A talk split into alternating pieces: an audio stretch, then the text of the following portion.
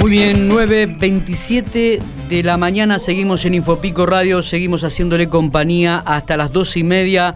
Ya estamos hablando en diálogo, en comunicados con la capital provincial. Allí nos está escuchando el secretario de Trabajo de la provincia de La Pampa, eh, Marcelo Pedontá. Marcelo, buen día. Miguel Astra te saluda. ¿Qué tal, Miguel? ¿Cómo estás? Un gusto y bueno, otra vez, parece que los tiempos hacen que hablemos seguido. Sí. Pero también te vuelvo a repetir, es bueno para nosotros tener un canal de comunicaciones con, eh, con, con, Pico y con el norte de la provincia. Eh, es verdad lo que decís, pero eh, por ahí hay temas, por ahí hay temas que realmente requieren y tenemos que ir a las fuentes para no escribir ni decir absolutamente cualquier cosa después, ¿no? Que no, no tenemos que arrepentir. Primer punto, tema peloteros. Eh, llamó la atención de que no sea una comunicación oficial. Ayer no estaba en la Agencia Provincial de Noticias esta, eh, eh, esta información, pero sí la dieron a conocer Marcelo Pedontá y el ministro Diego Álvarez. contanos un poco a cómo se llega a esta decisión de habilitar los peloteros o la posibilidad de habilitar los peloteros dentro de 10 días aproximadamente. primero que nada hay que decir que el gobernador de la provincia permanentemente está sobre los temas eh, de agenda y, la actividad económica y ver cómo le encontramos la vuelta a aquellas actividades que todavía no hemos podido autorizar y poner en marcha, compatibilizando la intención superior, que es mantener el estatus sanitario de la provincia, hace que, que vaya desarrollando distintas estrategias. En el día de ayer el gobernador nos pide, tanto a Diego, que es el ministro de Desarrollo Social, como a mí, que eh, ya venía trabajando con Daniel Benzusa, el, el, ministro de Gobierno y Justicia y la asesora letrada de Gobierno, en darle forma e ir puliendo los detalles de, de los protocolos y de la autorización en cuanto al tiempo, en cuanto al metraje, pero también era necesario que tuviéramos una charla porque eh, venían manifestándose y haciendo, digamos, público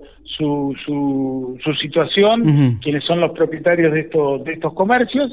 Así que bueno, en el día de ayer, junto a Diego, eh, estuvimos con quienes representan a un grupo bastante importante en la provincia de estos salones infantiles, peloteros y, y, figuras parecidas, y le transmitimos que estamos trabajando en un, en un protocolo que no es más ni menos de la casi eh, en el 90% de lo que ellos mismos nos habían alcanzado oportunamente, pero que además teníamos que ponernos de acuerdo en la cantidad de gente que va a estar permitida por eh, por evento, el tiempo de distanciamiento entre un cumpleaños y otro cumpleaños, entre un evento y otro evento.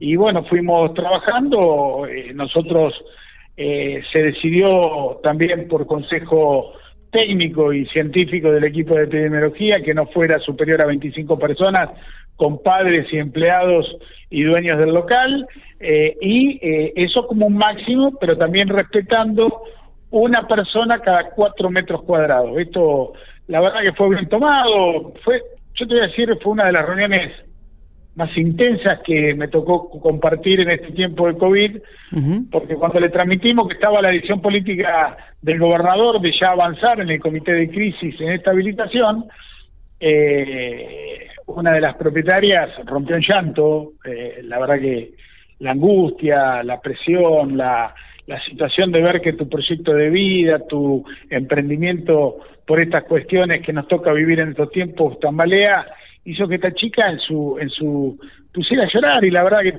se hizo un silencio, las otras dos personas que habían venido acompañándola, acompañándola representando otros, otros peloteros, también hicieron un poco de, de catarsis de todo este tiempo, y la verdad que ellos venían a una reunión de trabajo y nosotros le transmitimos la decisión política que había tomado nuestro gobernador que nos había dado la orden de empezar a trabajar en los protocolos hizo que una situación muy emotiva, muy, muy intimista, que la verdad la reconozco porque también esto marca, porque a ver, yo creo que no todos pueden estar de acuerdo en cómo se va manejando, cómo se van tomando decisiones.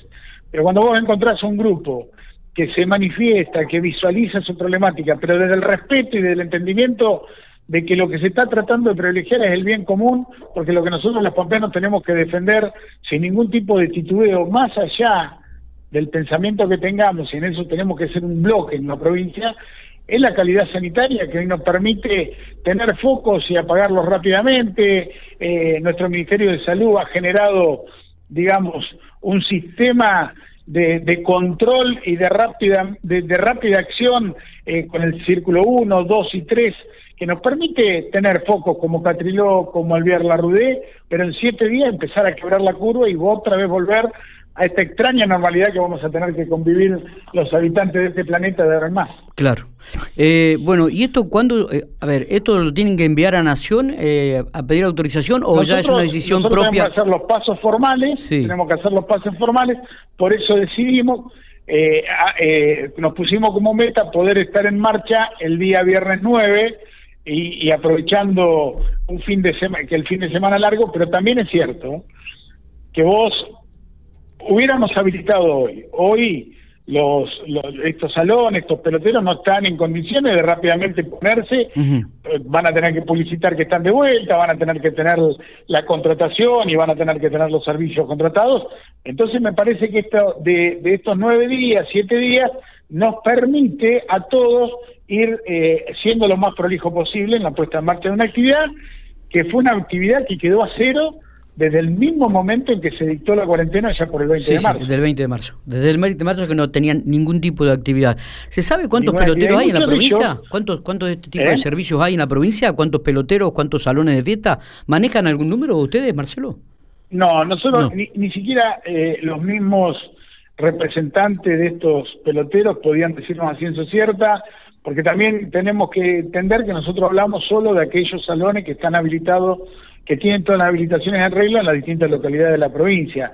No tenemos en cuenta aquellos salones que hacen eventos eventuales de cumpleaños de niños que, que, que, que no tienen existencia, digamos, formal en todo el ordenamiento administrativo de la provincia, ya sea municipal o, provincial. Inclusive, fíjate vos que se habló y, Diego pudo informar, Diego Álvarez, pudo informarles también de que siguen en, pie esta línea de crédito de, de la de, tasa cero con seis, de empezar a pagar después de los seis meses que se inicia la actividad en 32 cuotas, un, un préstamo que permite, sobre todo aquellos que traen atrasado o que no han podido pagar los alquileres, porque lo que hay que pensar que muchos dueños de estos emprendimientos son dueños de los elementos inflables, de las canchitas, pero no son dueños del local y el local tiene un costo que se va generando una deuda bueno, la verdad que fue muy provechosa la reunión, estamos muy contentos.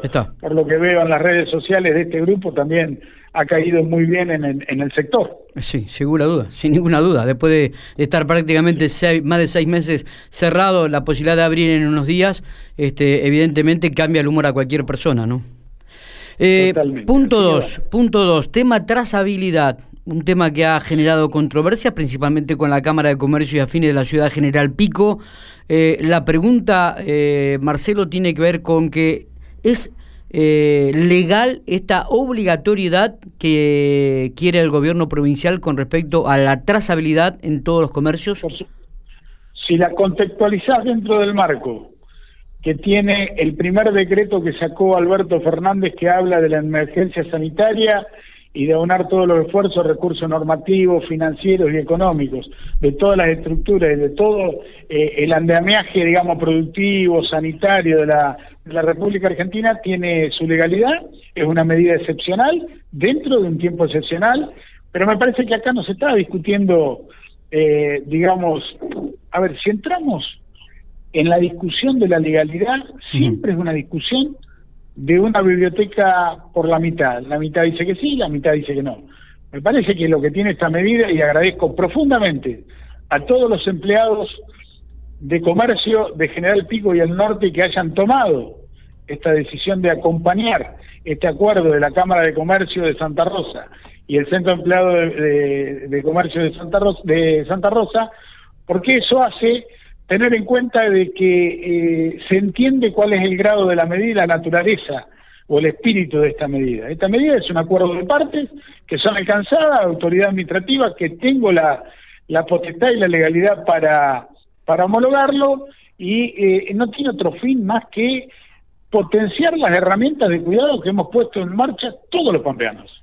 Cuando a un pampeano uno le pide que no o no permite la apertura de su comercio, eh, digamos, le está generando una cantidad de, inconvenientes, pero se acepta desde el punto de vista que eso permite que los pampeanos tengamos este nivel sanitario. Ahora bien, ahora bien, la Cámara de Comercio, yo hablé con Vallejo, Vallejo, eh, la verdad que tuvimos una charla muy buena porque él plantea de un acompañamiento y un, eh, un convencimiento de que las medidas del gobierno del gobierno provincial han sido satisfactorias para manejar la crisis, pero también plantea de que tiene en su seno de conducción eh, algunas dudas o no tiene, eh, digamos, el acompañamiento para eh, firmar este acuerdo. Perfecto, pero para nosotros es absolutamente obligatorio desde el momento que los empleados lo toman como una necesidad de cuidado propio.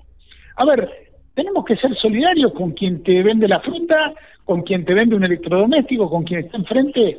Me parece que esto es un grado de compromiso social que excede la discusión normativa, que vuelvo a repetirte, si querés la discutimos, pero me parece que nos alejaríamos del punto central, que tenemos que necesariamente este tiempo, hasta que tengamos la vacuna, que hasta que tengamos la forma de enfrentar desde otra forma a este virus, nos va a permitir como sociedad mostrar los resultados que estamos mostrando. Marcelo, ¿qué pasa si un comerciante no quiere aplicar este sistema de obligatoriedad en la trazabilidad?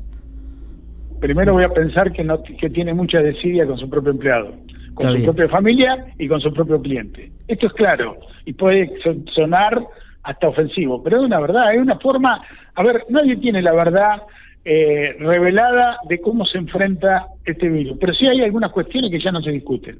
El distanciamiento social, el cubreboca y la trazabilidad los pampeanos nos permitió actuar rápidamente ante focos que podrían haber sido de mucho, de mucho contagio en toda la provincia. Nosotros tuvimos focos en siete días, donde pasamos desde dos, tres casos a 20 o 25 casos por día, y hoy Catriló está en fase 1 porque el sistema de trazabilidad funcionó. Mira, yo voy a poner un ejemplo claro, un ejemplo claro.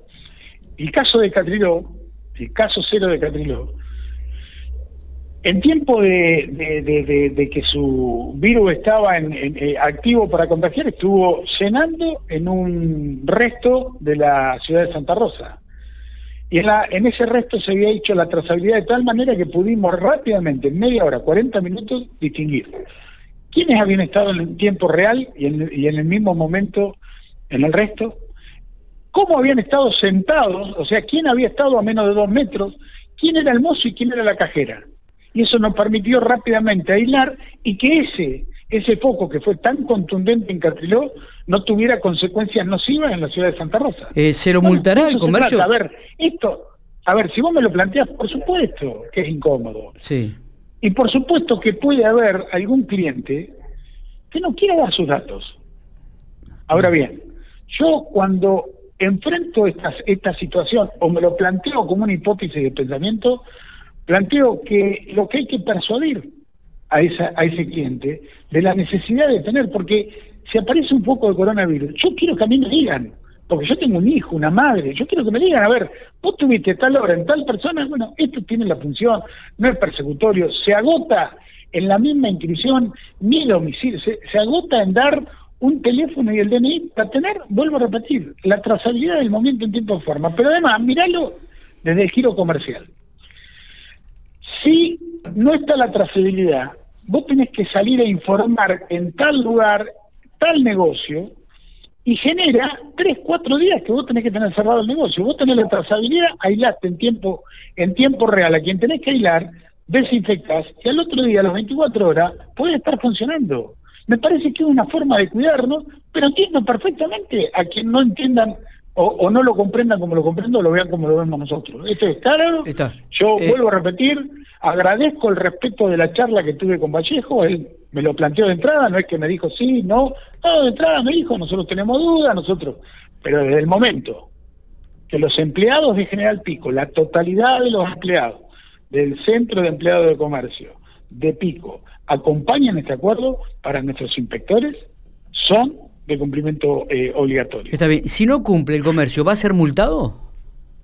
Nosotros esperamos no llegar a la multa. Nuestros inspectores tienen que tener la capacidad de charlar y de persuadir aquel que no lo está cumpliendo y de hacerle entender la necesidad de cumplirlo. Ahora fui una, fui dos, fui tres. A la cuarta seguramente vamos a hacer uso de todas las prerrogativas que nos da el decreto 1408. Muchas gracias Marcelo por estos minutos. Bueno, y, y, y, y, de verdad no me gustaría que esto sume a una división o a un intercambio explosivo. Yo digo, te dije, no, esto tiene una sola función. Tratemos de maximizar el esfuerzo con solidaridad, con respeto, con entendimiento, del cuidado que tenemos que tener de nosotros mismos y del prójimo. Todo empleado de comercio, cuando vuelve a la casa, tiene un hijo, una madre, un hermano, un amigo, y son quizás de los más expuestos, porque, por ejemplo, un, un trabajador de un, de un supermercado es un trabajador hoy considerado de actividad esencial, hoy considerado de actividad esencial porque es alimenticio, que no tiene forma de decir, mira, hoy no voy a ir a trabajar porque no, no, tiene que ir y exponerse a la atención de 30, 40, 50 personas en el día, que si no tenemos la trazabilidad, no lo vamos a poder cuidar. Así que ese es el único sentido, no tiene ni eh, cuestiones fiscales, ni persecuciones, eh, digamos, eh, de sanciones laborales, sí vamos a hacer valer lo que hemos logrado entre todos los pampeanos. Todos. Acá no hay un, iluminado que dice, no, todos los pampeanos hoy hemos hecho realidad de casi, casi el 95% de la actividad comercial está en marcha. Cuidémosla, cuidémosla. Perfecto. Muchísimas gracias, Marcelo. Chao, hasta luego.